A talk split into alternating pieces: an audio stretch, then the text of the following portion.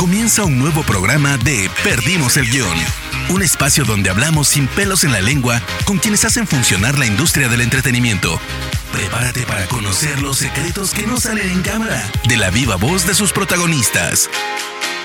Hola amigos y amigas, yo soy Rana Funk, uno de los fundadores y directores de Spoiler Time. Me encuentran en redes sociales como arroba ranafunk con F-O-N-K al final.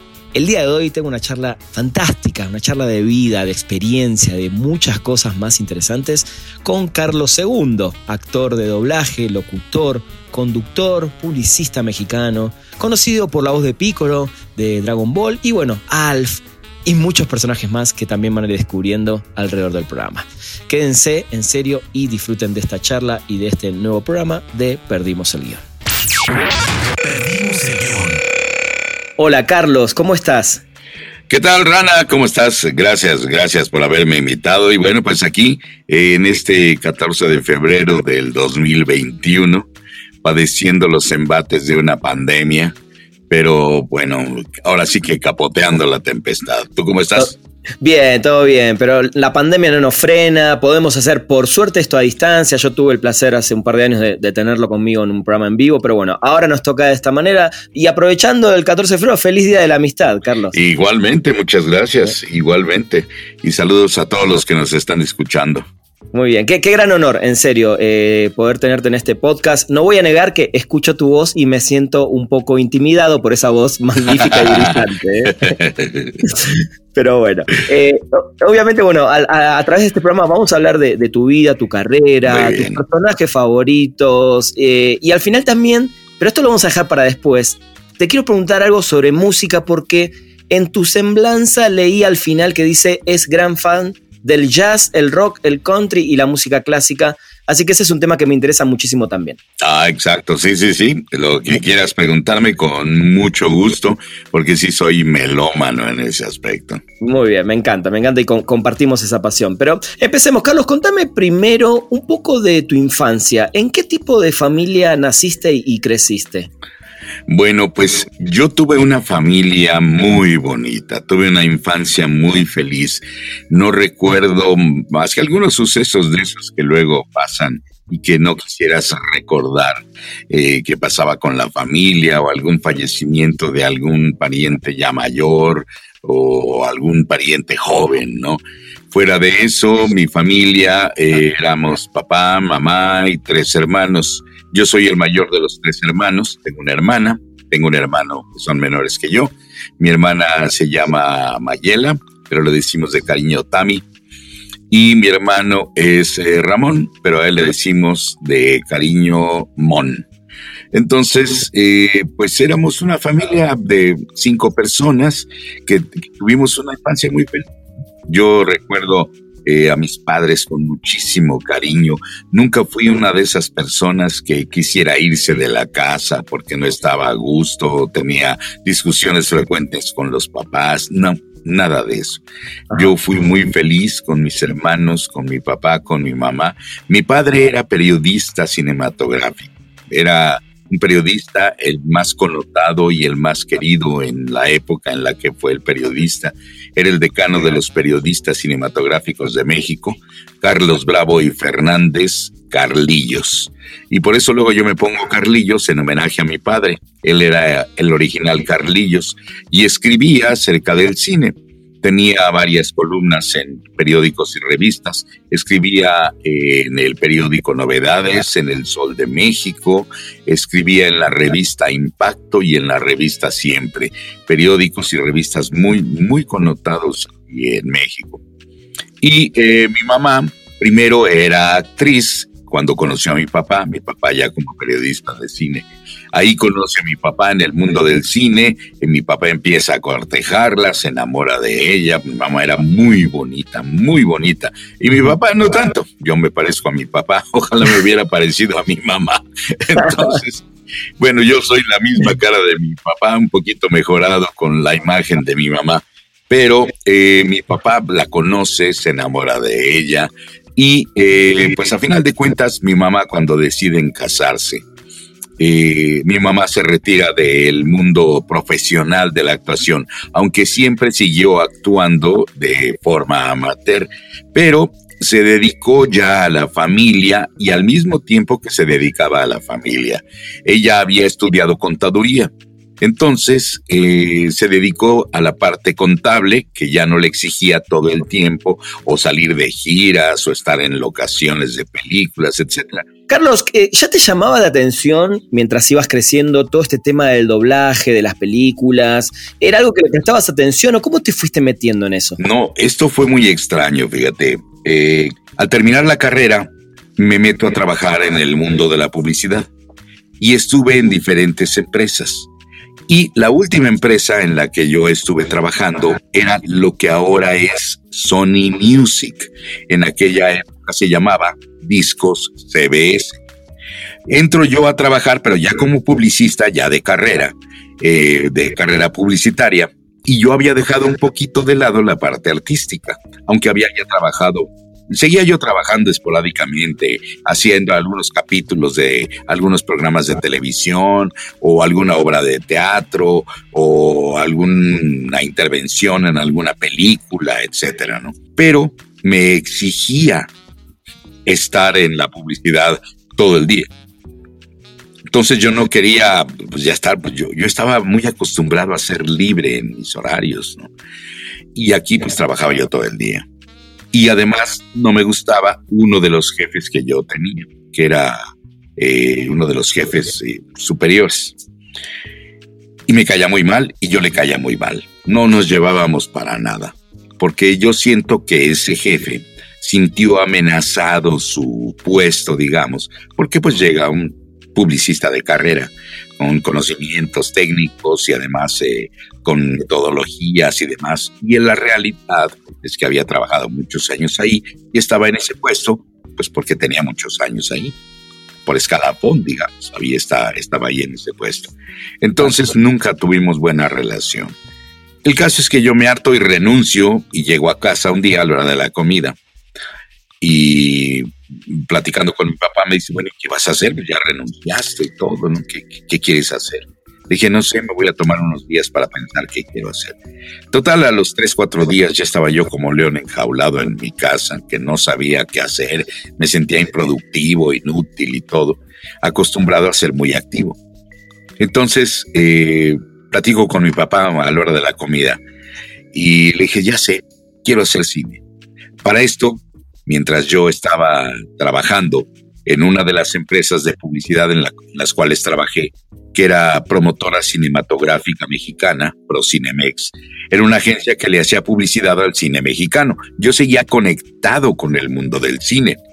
Ahí conocía muchos de los actuales o de los que fueron actuales directores, actores, etcétera, que eran mayores que yo. Pero bueno, yo los conocí porque yo estaba trabajando en la, en la agencia de publicidad del cine. Entonces, seguí yo involucrado con eso. Y eh, le dije, quiero hacer cine, porque había tomado yo, a la par que estaba trabajando ahí, había aparecido la oportunidad de tomar un diplomado en cinematografía en los estudios Churubusco. Y tomé ese diplomado a la par que estaba yo trabajando. Y le dije, quiero hacer cine. Ya tengo un diplomado, pues creo que puedo empezar, ¿no? Entonces me, le dijo mi papá, mañana vamos a ir a los estudios a ver en, dónde te pueden contratar, ¿no? Con alguno de mis amigos. Y nos fuimos a los eh, Estudios América. Actualmente ya no existen los Estudios América. Esos Estudios América son estudios de televisión actualmente de TV Azteca. Ahora se le conoce, no recuerdo si es Azteca Digital o Azteca, eh, Azteca Novel. Llegamos a los estudios América y habló mi papá con el director de los estudios, que era amigo de él también, eh, don Jorge Durán Chávez, y le dijo, mira, están eh, haciendo tal película y tal película en tal foro y tal foro, pero todavía no están, pero busca ahí a los jefes de producción o a los directores de, de las películas, los productores, perdón, para ver si hay oportunidad. Bueno, total, vamos a buscar. Resulta que las que ya estaban eh, filmándose, las películas que estaban filmándose, pues no estaban contratando a nadie porque ya tenían a todo su personal. Y las películas que apenas iban a rodarse, no estaban contratando a nadie todavía porque todavía no era época de contratación. Entonces llegué yo en un momento en el que no había manera de que me contrataran en el cine, por lo menos en esos estudios. Y de ahí nos fuimos a comer al comedor de los estudios América y llegando al comedor nos encontramos con un amigo de mi padre, don Fernando Álvarez, a quien cariñosamente le decimos en el medio del doblaje, el maestro Álvarez. Y ahí nos encontramos y, Carlillos, ¿cómo estás? Ay, Fernandito, qué gusto verte, que no sé qué. Bueno, ¿Van a comer? Sí, venimos a comer. Ah, pues vamos a sentarnos todos a comer. Y entonces ya el maestro Álvarez se sienta junto con nosotros. Y ahí empezamos a platicar. Y en la plática me oye hablar el maestro y me dice, oye, ¿tienes buena voz para hacer doblaje? ¿No te gustaría hacer doblaje? Y yo le digo, pues depende a quién haya que doblar. No, es doblaje de voz, haciendo la broma. Es doblaje de voz y no sé qué. Ahorita que terminemos de comer, si quieren, vamos a los estudios, porque ¿qué experiencia tienes tú como actor? No, pues sí, le dije, ya he hecho obras de teatro, he trabajado en películas, he hecho televisión. Ah, dice, entonces ya hace carrera como, como artista. Le digo, sí, además canto y todo eso. Bueno, el caso es que terminamos de comer, nos fuimos a los estudios que estaban a la vuelta. Ahí te ibas caminando. Entonces dejamos el coche en los estudios América y nos fuimos caminando a los estudios de doblaje en la calle de Oruga, que estaba a un costado de los estudios. Así se llamaba la calle, Oruga. Actualmente creo que ya le cambiaron, pero era Oruga. Y ahí entrando a los estudios porque regresamos a la hora de que todo el mundo regresaba de comer. Los primeros que nos encontramos, eh, así a la entrada y todo eso, un hombre con una voz impresionante, ¿no? Carlillos, ¿cómo estás? Qué gusto, que no sé qué. Era ni más ni menos que Calimán, el hombre increíble. Y yo, ¡uy! Mi papá es amigo de Calimán. Era Luis Manuel Pelayo. Y luego al mismo tiempo nos encontramos con otra vocesota enorme. Que Carlillos, qué barbaridad, cuánto tiempo sin vernos, no sé qué. Era el señor Spock de Viaje a las Estrellas. era Carlos Petrén.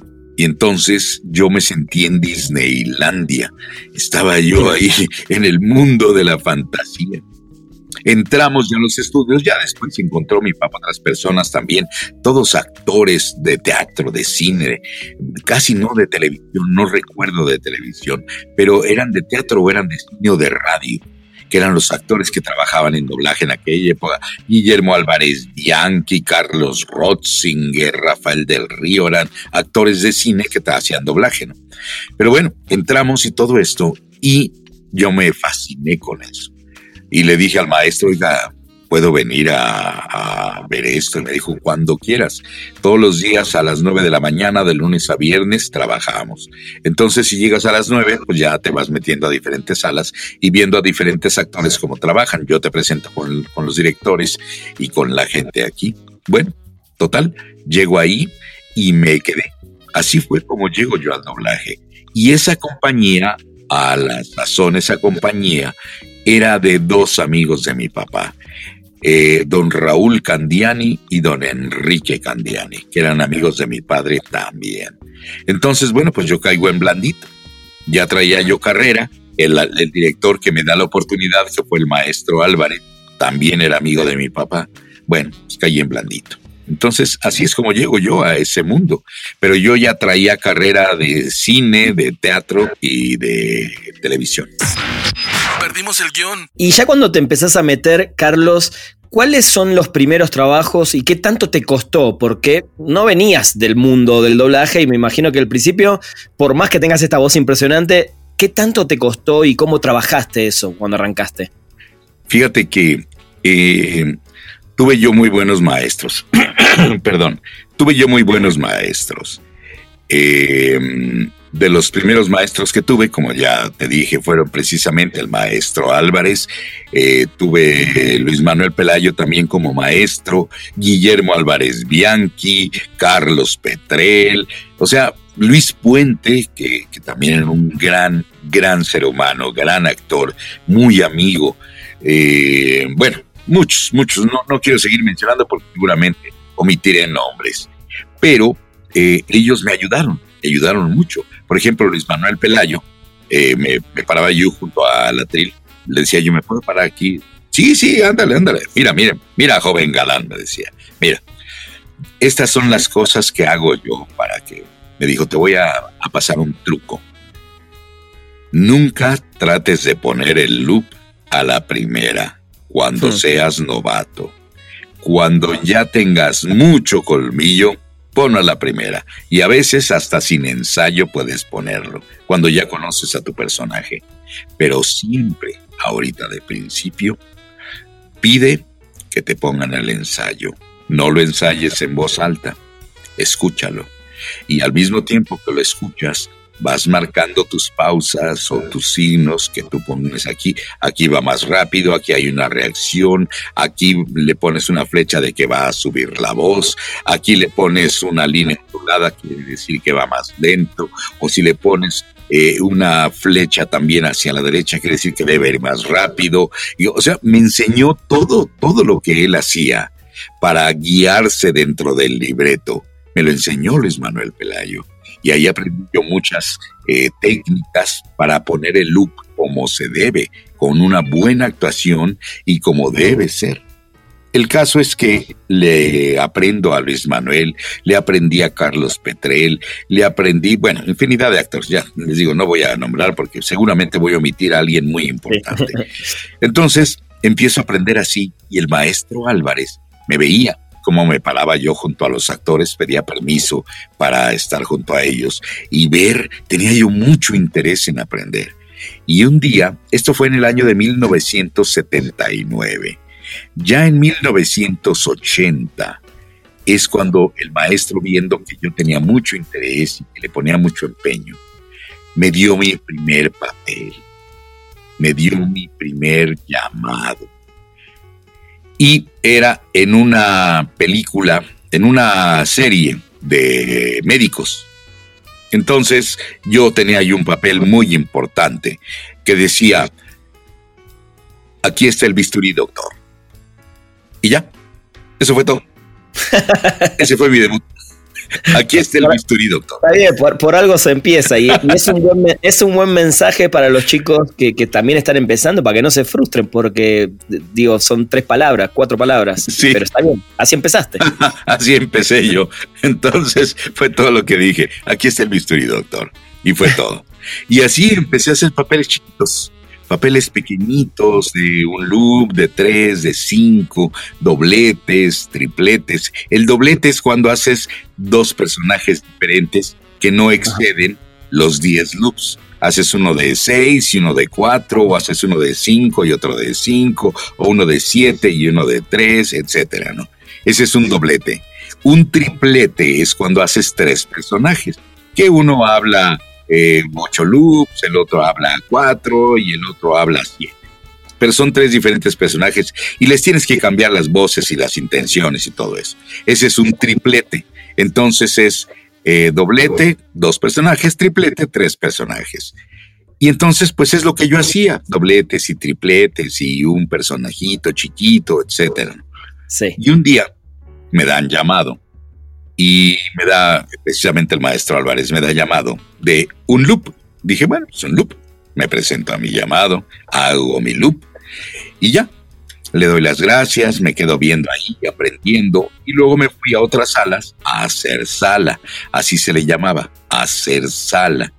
¿Por qué?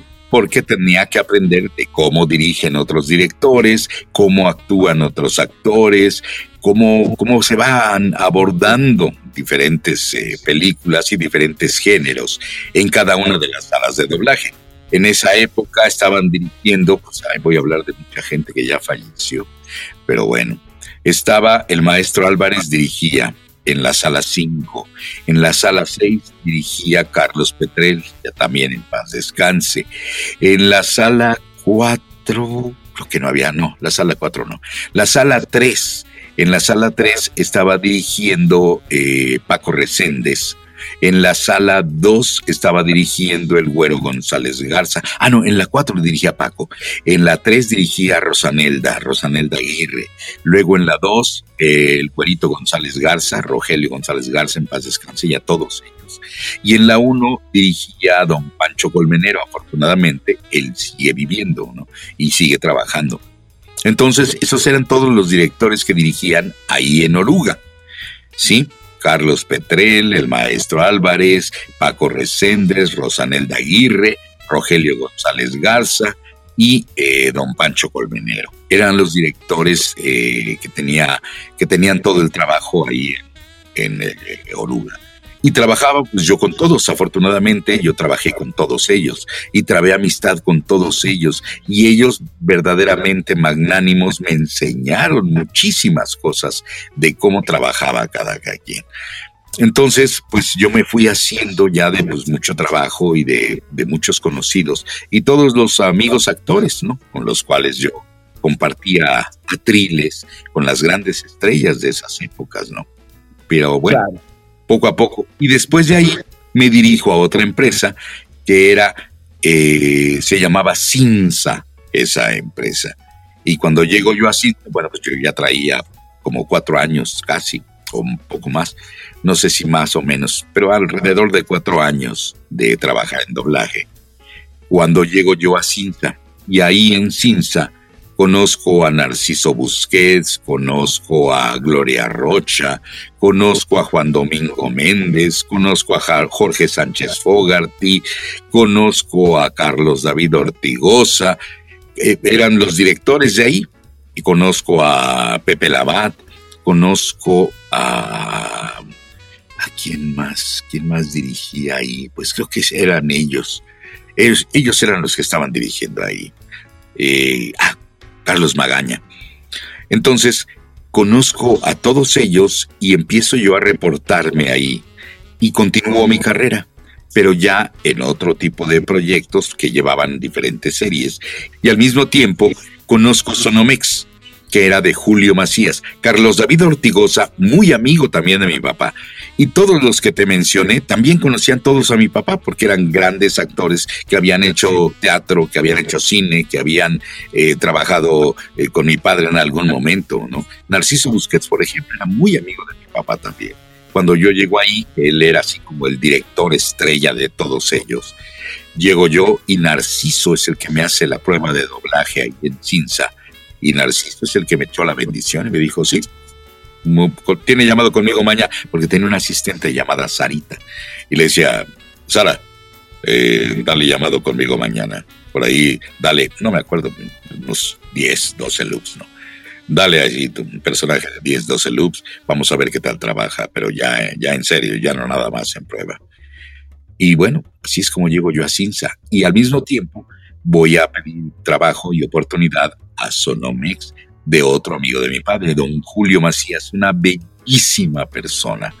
Y Julio Macías también me da trabajo. Ahí dirigía a Mainardo Zavala, dirigía a Maru Guzmán, dirigía este, Eduardo Liñán, dirigía a Eduardo Tejedo, dirigía, mm, déjame ver, eh, el señor Toquero, dirigía también ahí Toquero, dirigía el propio Julio, dirigía Alma Nuri, eran los directores de Sonomex, estupendos directores también, proyectos muy bonitos que tenían ahí. Y como estaban muy cerca, Tinza y Sonomex, intercambiaban actores. Ahí no había de que eras exclusivo y que no, intercambiabas actores, porque Noruga sí era como muy exclusivo pero en Cinza y Sonomex se atravesaba uno la calle caminando. Llegabas de Sonomex, eran, no sé, 100 metros, cuando mucho de distancia, 110 metros, entre una y otra empresa que estaban en diferentes calles, pero estaban muy cerquita. Y ahí es donde yo continúo mi carrera de doblaje, ¿no? Pero entonces yo arranco en mi carrera en el año de 1979 hasta la fecha. Tremendo. Y sé que es una pregunta difícil, Carlos, porque hiciste muchísimos, muchísimos personajes, pero solo quiero preguntarte si podés, ¿cuáles son los dos que más disfrutaste y por qué? ¿Y cuáles son los dos que menos disfrutaste y por qué? Si es que hay algún personaje que no disfrutaste realmente doblar. Pues eh, mira, dos que yo haya disfrutado, los que más haya disfrutado no existen. Todos los personajes que hago los disfruto, todos, absolutamente todos. Pero de los que te puedo decir que más, eh, que más reto actoral han sido, obviamente fue el primer estelar que yo tuve, que fue una telenovela brasileña llamada Dancing Days. Es un actor que se llama Antonio Fagundes, que es muy conocido allá en, Brasil, es brasileño, Antonio Fagundes. Y fue mi primer papel estelar, el que yo tuve ahí en, en Oruga. Luego eh, vinieron varias otras cosas, pero me llega mi primer papel estelar, estelar. Me llega cuando llega la serie de Los Magníficos, donde yo doblaba a Dirk Benedict. Era el, galán de Los Magníficos. Faz era el personaje. Faz, exactamente, Faz. Él era Faz.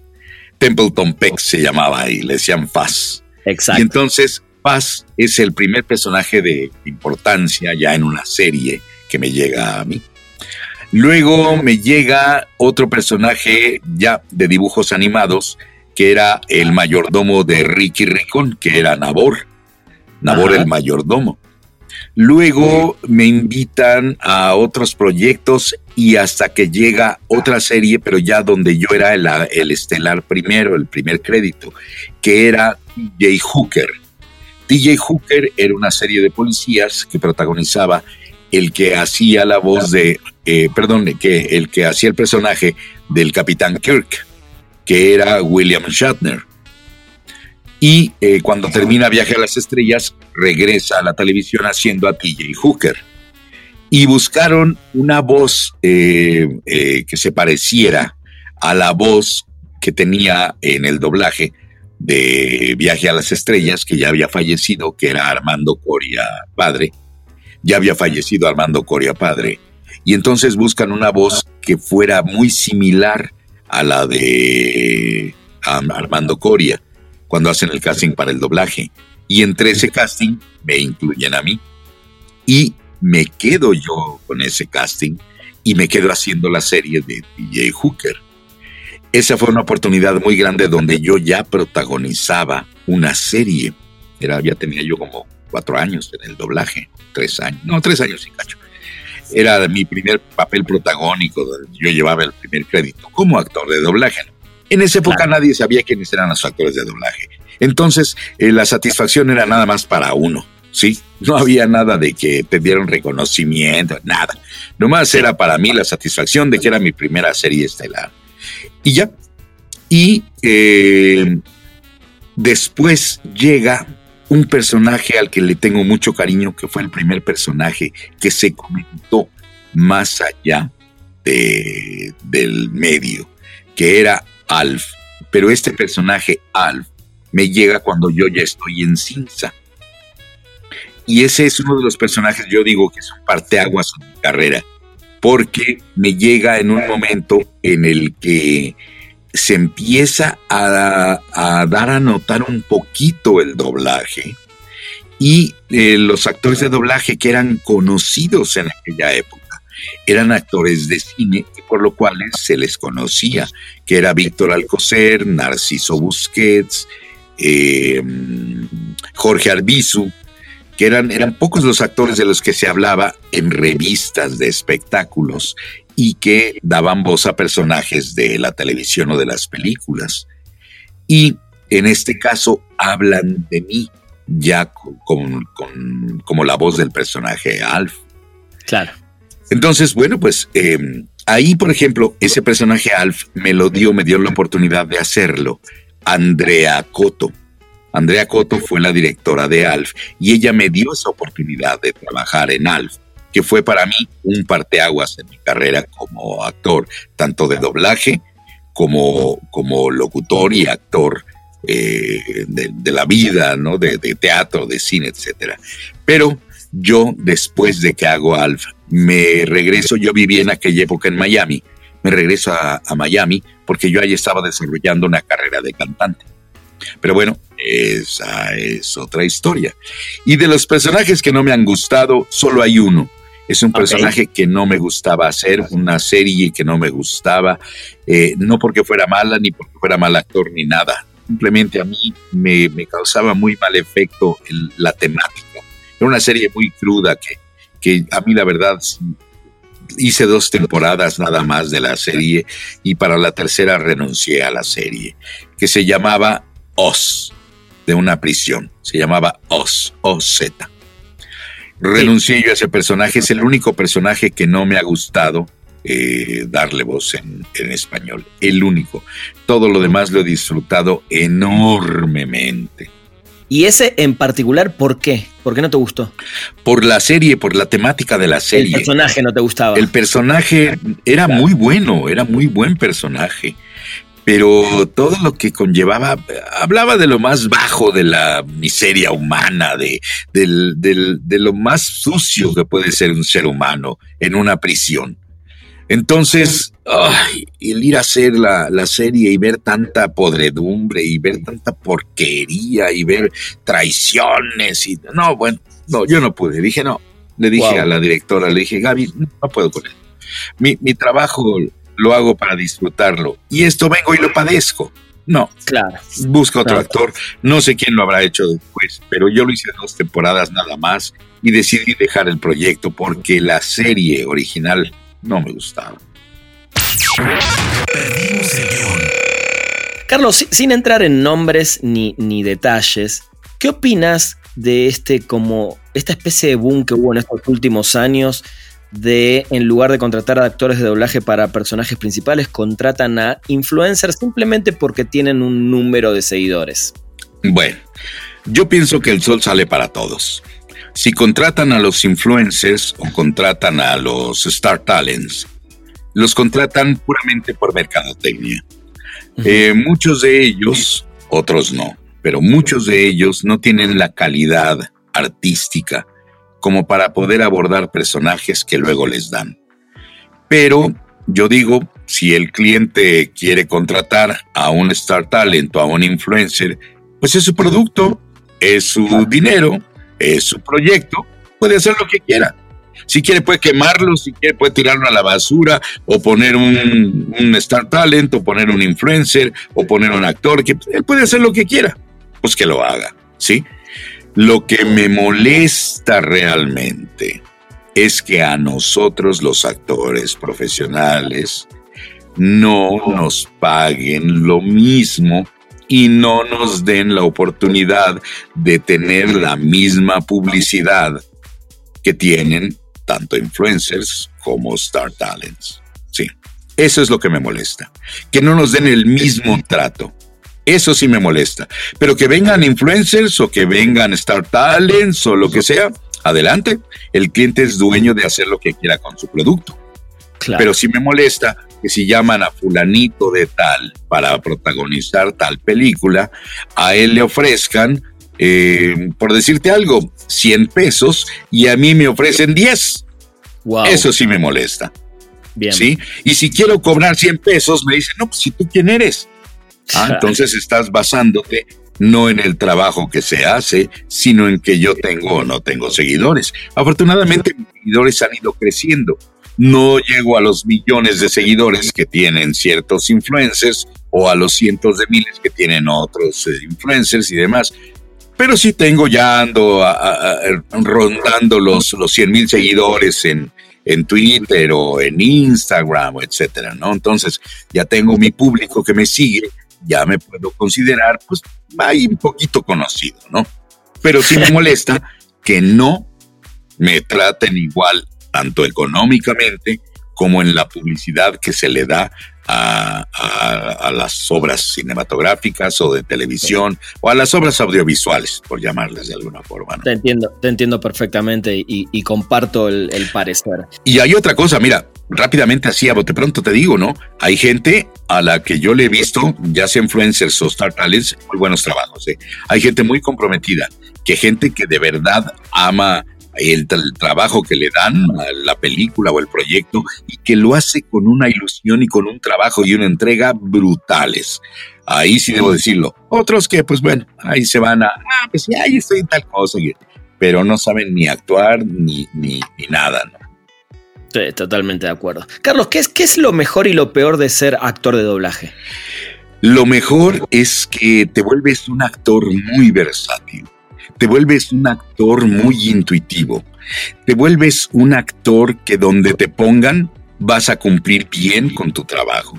Si te ponen en cine, en teatro, en televisión, en radio, en donde te pongan, y si te ponen a presentar un programa de televisión o un programa de radio, o te ponen a hacer un video de YouTube, o donde te pongan, los actores de doblaje podemos hacerlo casi todos los actores, los buenos actores, ¿eh? porque hay muchos actualmente que no son actores. Pero podemos dirigir también, podemos dirigir escena, podemos dirigir televisión, podemos dirigir doblaje. O sea, somos, somos eh, actores de doblaje o que hacemos doblaje, pero nos hemos convertido en unos artistas completos que podemos hacer lo que nos pongan enfrente. ¿Sí?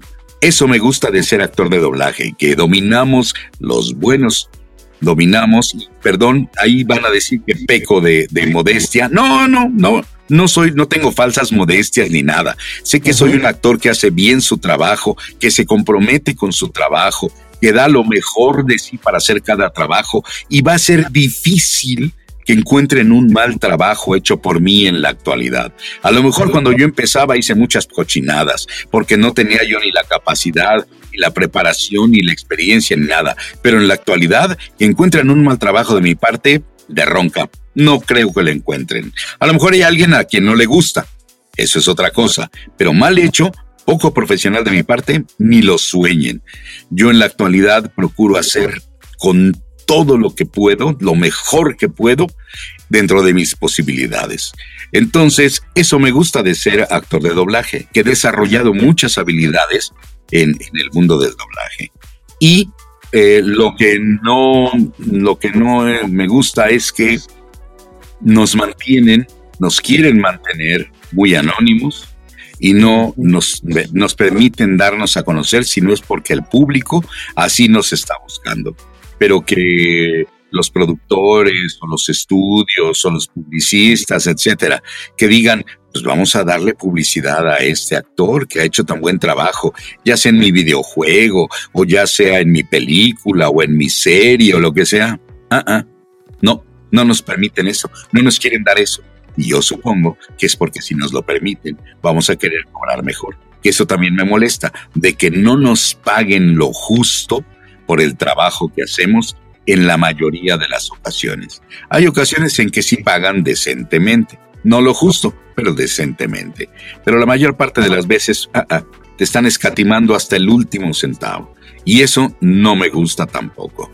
Y en la actualidad, bueno, pues eh, pueden tener razón algunos, porque en la actualidad ha llegado al medio mucha gente que no tiene la capacidad ni la calidad que exige esto y que ya se sienten divos y divas y se sienten paridos por Zeus y yo no los parí. Muy bien, me encantó eso, me.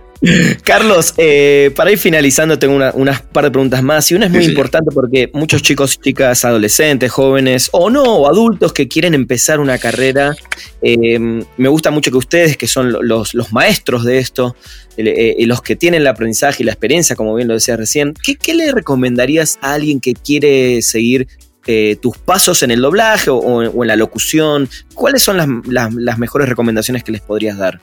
Bueno, pues lo primero es que analicen si realmente aman actuar, ser artistas, que amen el quehacer artístico, no que anden buscando fama, no que anden buscando dinero, no que anden buscando ser invitados a convenciones y firmar autógrafos, no, no, que amen actuar, que amen entregar cada proyecto una actuación lo mejor posible, que quieran prepararse, que estudien, porque van y toman ahí dos, tres cursitos y, y ya con eso se dicen actores. No, para ser actor se necesita carrera, se necesita profesionalización, se necesitan estudios. Claro, habemos actores eh, que son empíricos o que son actores naturales, que nacen ya con esa vena artística.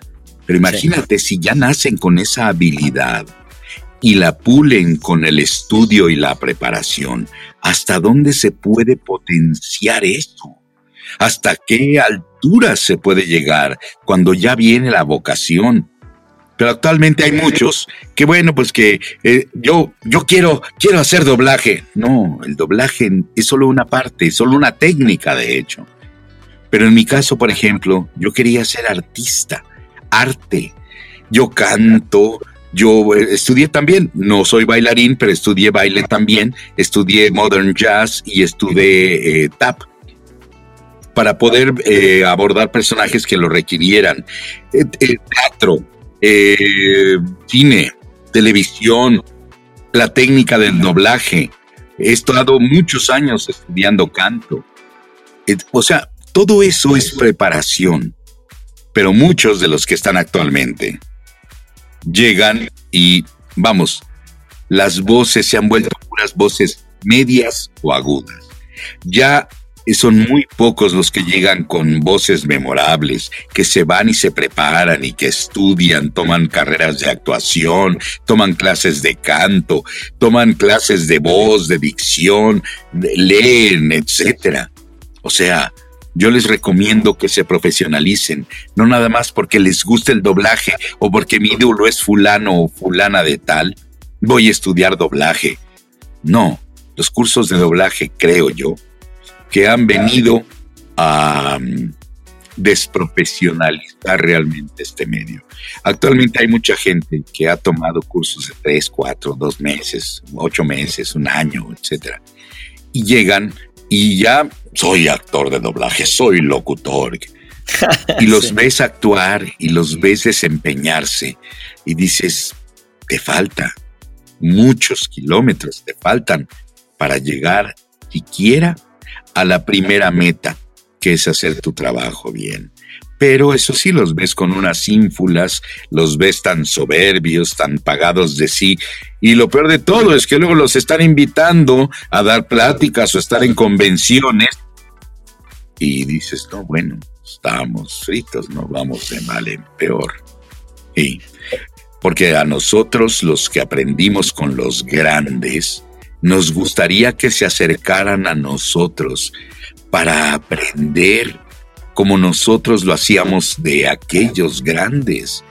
Nos acercábamos a pedirles recomendaciones, consejos, cómo hacer tal o cual personaje, cómo poder llegar a ser mejores nosotros y estábamos ávidos del conocimiento y viendo y aprendiendo de esos grandes actores.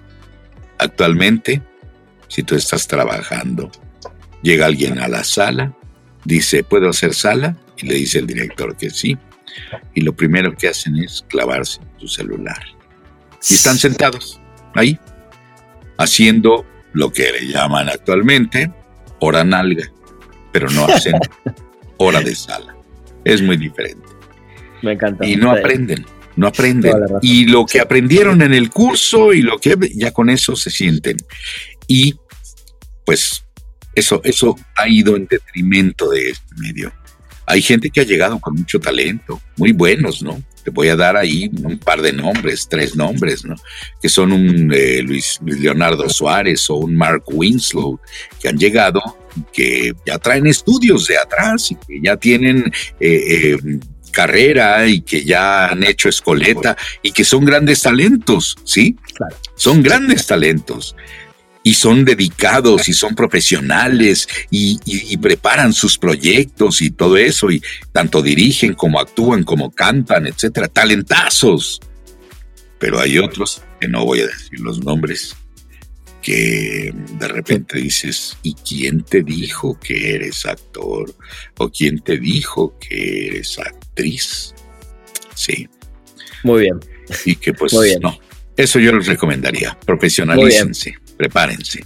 Muy bien, Carlos. La verdad que me, quedan muchas cosas para hablar, pero bueno, se, nos extendió el tiempo y, te agradezco mucho. Y a mí igual lo que me gusta justamente de esto que te estoy diciendo es que nos vamos a dar seguramente en otro momento otra oportunidad para, ah, por supuesto. Dios más cosas. Eh, para cerrar, Carlos, te voy a pedir que pienses en, un, en uno de tus personajes, no me digas cuál, y que le mandes un saludo a la gente de Perdimos el guion que te escuchó, algo que le quieras decir con la voz de ese personaje para que la adivinen y después por redes sociales me digan cuál fue el personaje que elegiste eh, para tu último saludo. Ah, ah, bueno, a mí me gustaría que, se prepararan más, porque las cosas no son nada más por arte de magias, sino simplemente eh, tienen que prepararse tienen que aprender, tienen muchas cosas por delante que tienen que abordar.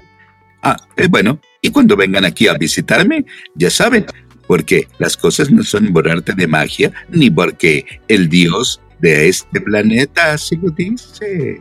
Muy bien, Carlos, te agradezco mucho la gente que, te acaba de escuchar, que nos manda ahí un tuit o nos, se comunique con nosotros para decirnos cuál fue este famoso personaje de Carlos. Carlos, te mando un abrazo enorme, la verdad que siempre es un placer eh, estar contigo, bueno, esta vez a la distancia y ojalá, ojalá las cosas vayan mejorando para poder vernos y, tomarnos un café en persona. Dios mediante, Dios mediante, Rana, encantadísimo y gracias por haberme invitado otra vez. Ya estuvimos en tu programa hace un par de años que dices, wow, ya dos años. Y me la pasé muy bien y ahora también ha sido maravilloso. Te agradezco mucho y bueno, cuantas veces quieras invitarme, yo encantado de platicar contigo y de platicarte muchas otras cosas que se quedaron en el tintero. Totalmente. Te mando un abrazo enorme. Igualmente para ti. Muchas gracias. Hasta pronto. Pórtense mucho, cuídense bien y no hagan nada que yo no haría. Hasta más vernos. Muy bien, gente. Esto fue un nuevo episodio de Perdimos el Guión. Nos escuchamos la próxima semana. Llegamos al final de Perdimos el Guión. Gracias por acompañarnos y no te pierdas un nuevo programa cada martes, donde hablaremos sin pelos en la lengua con quienes hacen funcionar la industria del entretenimiento. Perdimos el Guión.